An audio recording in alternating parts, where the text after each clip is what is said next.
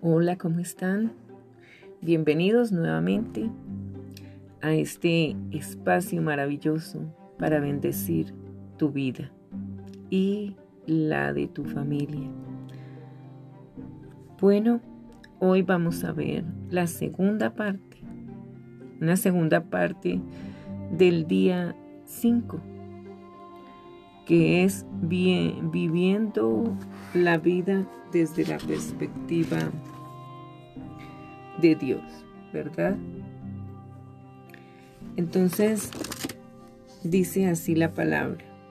Ahora bien, se requiere de los administradores que cada uno sea hallado fiel. Eso está en el libro de Primera de Corintios, capítulo 4, versículo 2. ¿Qué nos dice esta palabra? Que los administradores se requiere, o sea, es un requisito que seamos hallados fieles. Fieles en que no seamos ladrones, que no hagamos fraude, que no hagamos soborno, que no hagamos serrucho, que no engañemos, que no digamos mentiras, que no estemos en adulterio, teniendo los hombres varias mujeres y las mujeres varios hombres, eh, siempre dispuestos a la infidelidad. Entonces Dios quiere que como nosotros Dios nos llama mayordomos o administradores de nuestra vida y de todo lo que Dios pone en nuestras manos, ya sean los hijos, la esposa, la empresa, las relaciones, todo lo que Dios nos da es para saberlo administrar, pero Él quiere que en todo eso seamos fieles, no seamos adúlteros. Cuando usted es fiel, no adultera, porque está haciendo lo correcto, está siendo fiel, está teniendo una relación cercana con Dios. Cuando usted comete infidelidad, está siendo infiel con Dios. Y cuando uno es infiel con Dios, pues ahí no está Dios. Porque si en nuestra carne vivimos haciendo lo malo, haciendo lo que el mundo nos dice, pues estamos siendo infieles con Dios. Dios en su palabra dice que no nos hagamos amigos del mundo, porque el que se hace amigo del mundo es enemigo de Dios. Entonces, no seamos infieles. Tenemos que ser hallados fieles si usted, si nosotros queremos llegar al reino de los cielos, poder vivir allí, poder entrar allí, a esa morada celestial que nuestro amado Jesucristo está preparando para cada uno, tenemos que ser santos. Sin santidad, nadie verá a Dios.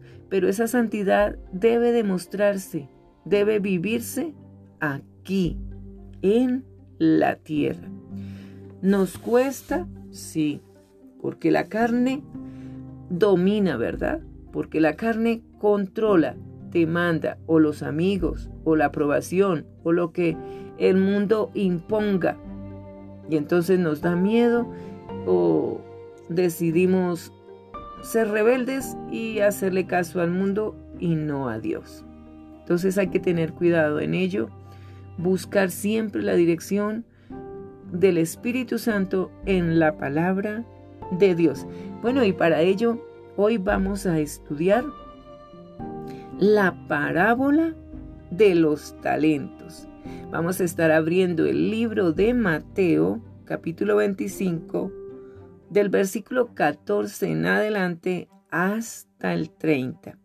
Estaremos estudiando estos versículos para ver qué Dios más nos puede decir, porque fuera de lo que Dios hable a través mío, también puede hablarles a su corazón, redarguirles a ustedes, darles convicción de pecado, eh, darles entendimiento, sabiduría ante esta palabra poderosa y toda la palabra poderosa de Dios. Empecemos. Dice así, Porque el reino de los cielos es como un hombre que yéndose lejos llamó a sus siervos y les entregó sus bienes. A uno dio cinco talentos, a otro dio dos talentos, a otro un talento, a cada uno conforme a su capacidad y luego se fue lejos. Entonces vemos aquí algo bien claro en este versículo,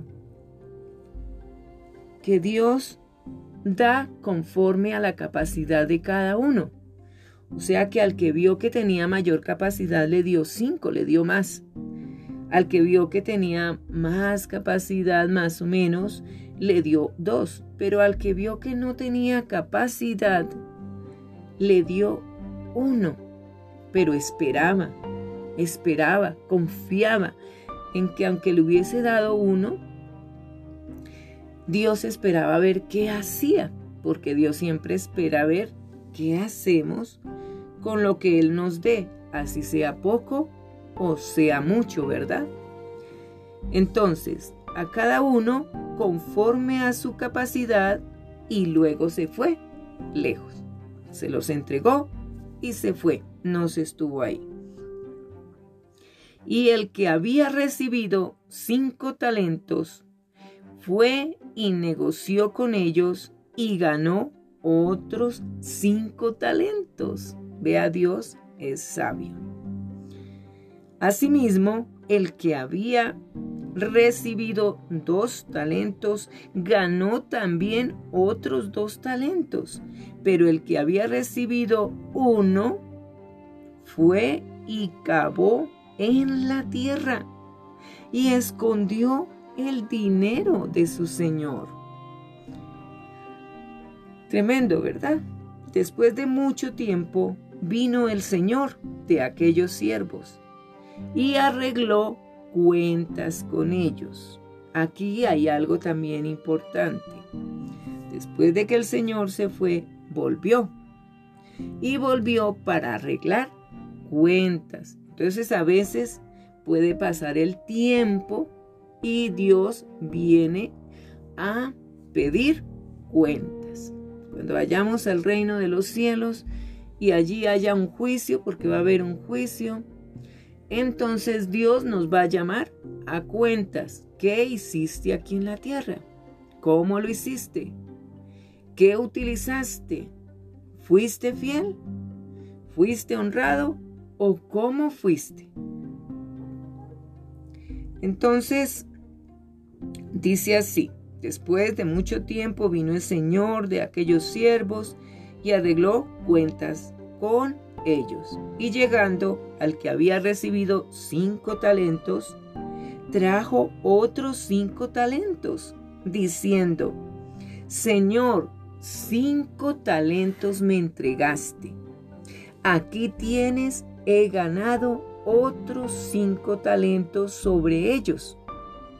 Y su señor le dijo, Bien, buen siervo fiel sobre poco has sido fiel, sobre mucho te pondré.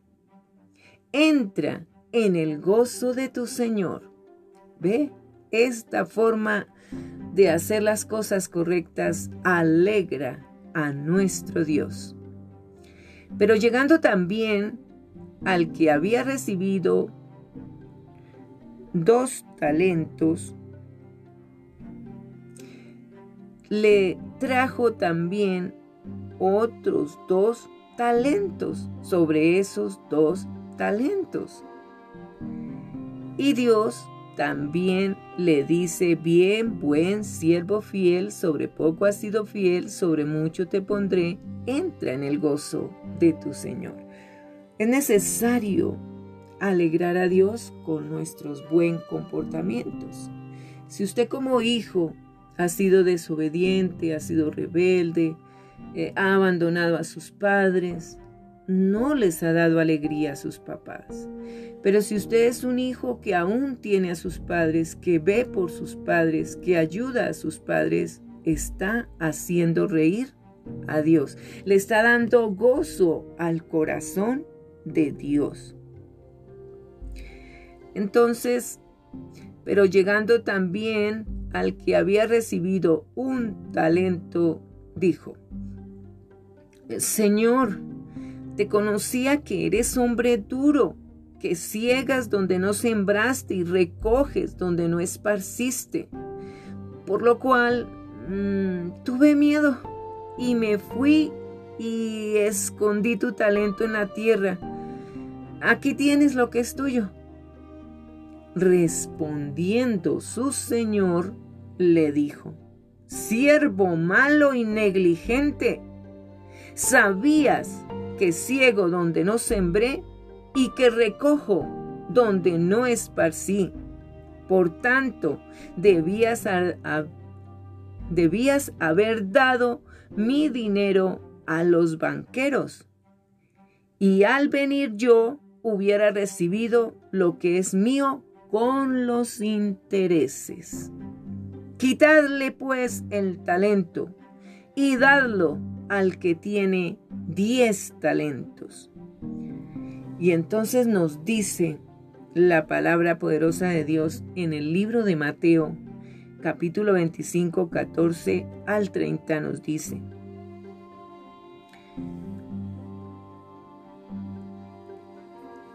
Porque al que tiene, le será dado, y tendrá más. Y al que no tiene, aún lo que tiene le será quitado. Y al siervo inútil, echadle en las tinieblas de afuera. Allí será el lloro y el crujir de dientes. Este versículo es como para uno temblar. Porque si Dios viene a, a que le rindamos cuentas, ¿Qué le vamos a decir si hemos cometido infidelidades, si hemos cometido sobornos, si hemos cometido fraudes, mentiras, engaños, robo y hasta muerte? ¿Qué le vamos a decir a Dios si no nos hemos arrepentido? ¿Mm? Para que no haya castigo, porque si, si no hay arrepentimiento, nos manda el Señor a las tinieblas de afuera, donde es el lloro y el crujir de dientes, o sea, en el infierno. Y nadie queremos ir ahí, pero sin embargo, todo malo que rechazó a Dios, allá es donde va a ser su morada eterna. En el infierno es algo cruel, pero es algo real, porque la misma persona, no Dios, la misma persona es la que escoge hacer lo malo, ¿verdad? Quien escoge ser infiel no es Dios, es la persona. La persona decide ser infiel, decide hacer sobornos, decide engañar, decide eh, apreciar más a unos que a otros. Dios no tiene acepción de personas. Dios siempre, Él eh, tiene consideración y misericordia con todos, con buenos y malos. Pero las cosas malas tienen que corregirse. Uno tiene que arrepentirse, hablar con Dios, recibir la sangre de Cristo y ser limpiado de todo pecado para poder llegar, si Dios lo permite, a la morada que Cristo nos tiene preparada. Bien, también dice que a algunos el que tiene más pues va a recibir más y al que tiene poco pues le será quitado lo poco porque no ha hecho nada por hacer más. O sea, es necesario que nos que seamos productivos, que no nos quedemos estancados, sino que miremos a ver cómo damos fruto, ¿cierto?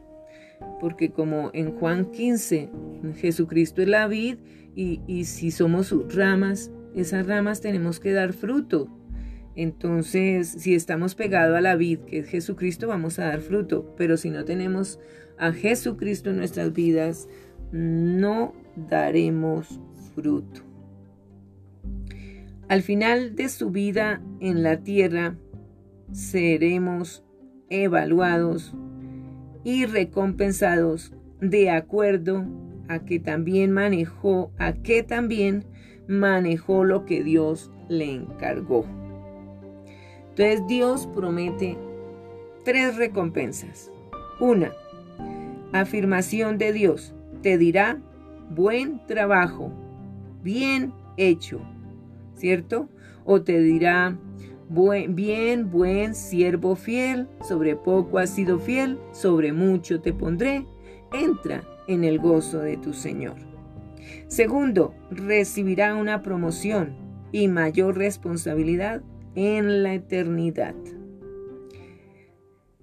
Tercera, será honrado con una celebración. Y sí, Dios se alegra mucho y nos recibirá con alegría allá en, en la morada celestial. Dios usa las finanzas para enseñarnos a confiar en Él. En el libro de Lucas, capítulo 16, versículo 11, nos dice, pues si en las riquezas injustas no fuisteis, no fuisteis fieles, ¿quién nos confiará lo verdadero? ¡Wow! Tremendo, ¿verdad? Por eso es importante el arrepentimiento, para poder reconciliarnos con Dios. Dios dice que hay una relación verdadera directa entre cómo uso mi dinero y la calidad de mi vida espiritual. ¿Cómo estamos usando el dinero? ¿Todo es para uno? ¿Queremos todo para uno? ¿O estamos siendo equilibrados y compartimos? ¿Ayudamos a otros? ¿O nos conformamos con dar cualquier cosita. ¿Mm? Dios todo lo ve, todo lo ve, todo lo oye, Él se da cuenta de todo. En el libro de Lucas, capítulo 12, versículo 48 nos dice, mas el que sin conocerla hizo cosas dignas de azotes, será azotado poco, porque a todo aquel a quien se haya dado mucho, mucho se le demandará y al que mucho se le haya confiado, más se le pedirá. Entonces aquí podemos ver que hay personas que tienen dinero, que tienen mucho más que otros, otros tienen muy poco. Pero Dios está viendo las exigencias y la responsabilidad de cada uno. Si te dio mucho, tú tienes que ser responsable con todos tus actos, con tus pensamientos, con tus acciones para con todos y primeramente para con Dios. Entonces, aquí está de pronto los diezmos, está la parte de ofrendas, está la parte de ayudar a la familia, eh, ayudar a los amigos, vecinos, personas que lo necesiten, ¿verdad? Porque si se le da mucho, Dios quiere que ese mucho sea bien administrado, lo mismo que lo poco. Si se da poco, Dios quiere que ese poco también sea bien administrado, con inteligencia, con responsabilidad. En todo tenemos que tener responsabilidad porque ahí hay carácter, ahí hay madurez. En Lucas capítulo 16, versículo 10, dice, el que es fiel en lo muy poco, también en lo más es fiel. Y el que en lo muy poco es injusto, también en lo más es injusto. Entonces, cuando se hace algo malo, pues termina haciendo todo malo. Tapa algunas cosas con algo bueno, pero eso de nada sirve porque Dios todo lo descubre, todo lo saca a la luz tarde que temprano todo sale a la luz y usted más que nadie sabe lo que ha hecho. Entonces no, no podemos ocultarle absolutamente nada a Dios. Preguntas de reflexión para este día 5. ¿Qué me ha pasado recientemente que ahora me doy cuenta que era una prueba de Dios? Eso es para que usted escriba esa respuesta en su cuadernito de estudio de la Biblia, porque usted está teniendo teología, está teniendo estudio teológico de la palabra de Dios, de conocer al Espíritu Santo, de conocer a Jesucristo, de conocer el significado de la palabra de Dios, parte de ello. Entonces, escríbalo. Segunda pregunta, ¿cuáles son las cosas mayores que Dios nos ha dado de encargo? ¿Cuáles serán esas cosas mayores? ¿Será la empresa? ¿La familia? ¿Qué será lo mayor que Dios te ha entregado y cómo lo has administrado? ¿Fielmente? ¿Ha habido engaño? ¿Qué ha habido? Eh, el estar sin empleo puede ser algo, ¿cierto? Eh, las situaciones, las circunstancias que se presentan en la familia, en la vida, en el trabajo, lo que Dios nos ha dejado por hacer, su comisión de predicar su palabra. ¿Qué cosas Dios te ha dejado a cargo y que no has hecho?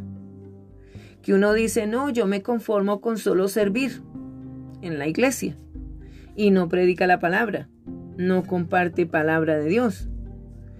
Es fácil, hoy en día es muy fácil compartir palabra de Dios porque usted baja un versículo y lo comparte y ahí ya usted está cumpliendo parte de esa comisión. Porque la mayoría pues hacemos eso, compartimos pero no discipulamos. Y discipular es tener al alumno ahí siempre aprendiendo. Espero que usted esté siendo discipulado, esté aprendiendo en esta... Um, en este caminar con la palabra de Dios, en este vivir, en esta jornada, ¿cierto? La jornada de los 40 días, usted está aprendiendo teología, está aprendiendo muchas cosas de parte de Dios. Le bendigo y le mando un abrazo muy fuerte.